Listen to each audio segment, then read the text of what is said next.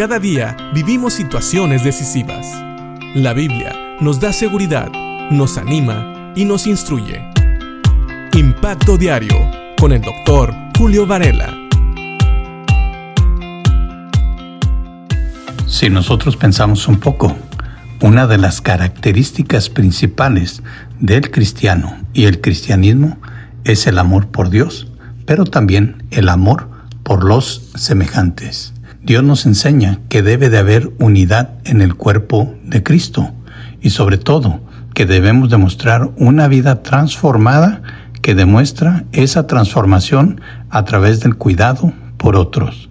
Fíjate bien lo que dice Pablo en la carta a los colosenses en el capítulo 3, en el versículo 9.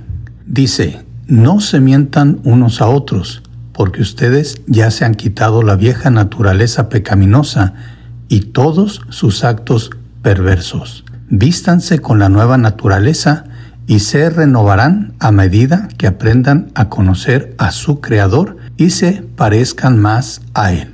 Aquí está la clave de un verdadero cristiano, de un verdadero cristianismo. Se busca primeramente la unidad unos a otros, porque la Biblia nos enseña que como cristianos somos un cuerpo en Cristo, somos uno en Él y debemos de tratar de guardar la comunión y la integridad como cuerpo. Y por eso la Biblia nos dice que no debemos mentirnos unos a otros.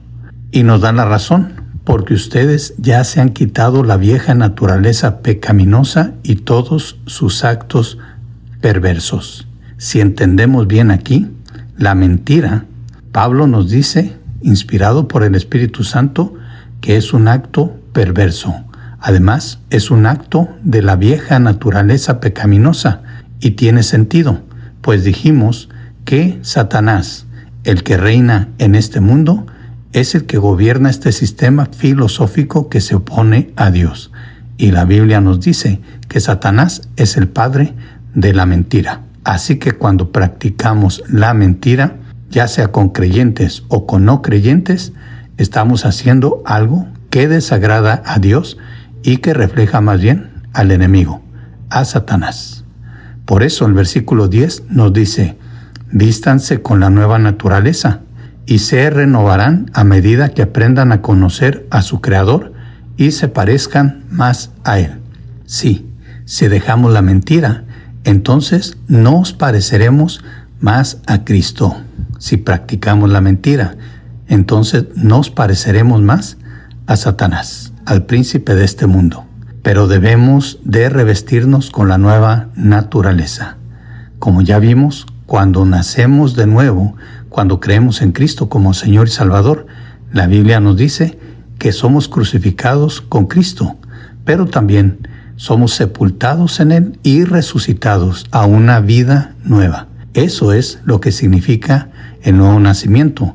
Y vestirse con la nueva naturaleza simple y sencillamente significa permitir que el Espíritu Santo obre en nosotros, obrar ahora como Dios quiere y no como Satanás quiere. Aprendiendo a hacer esto, también aprenderemos a conocer a nuestro Creador y nos pareceremos más a Él.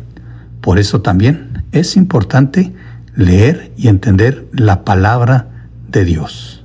Así que pensemos en esto. No debemos de mentirnos unos a otros, porque ya no debemos de seguir esa vieja naturaleza pecaminosa.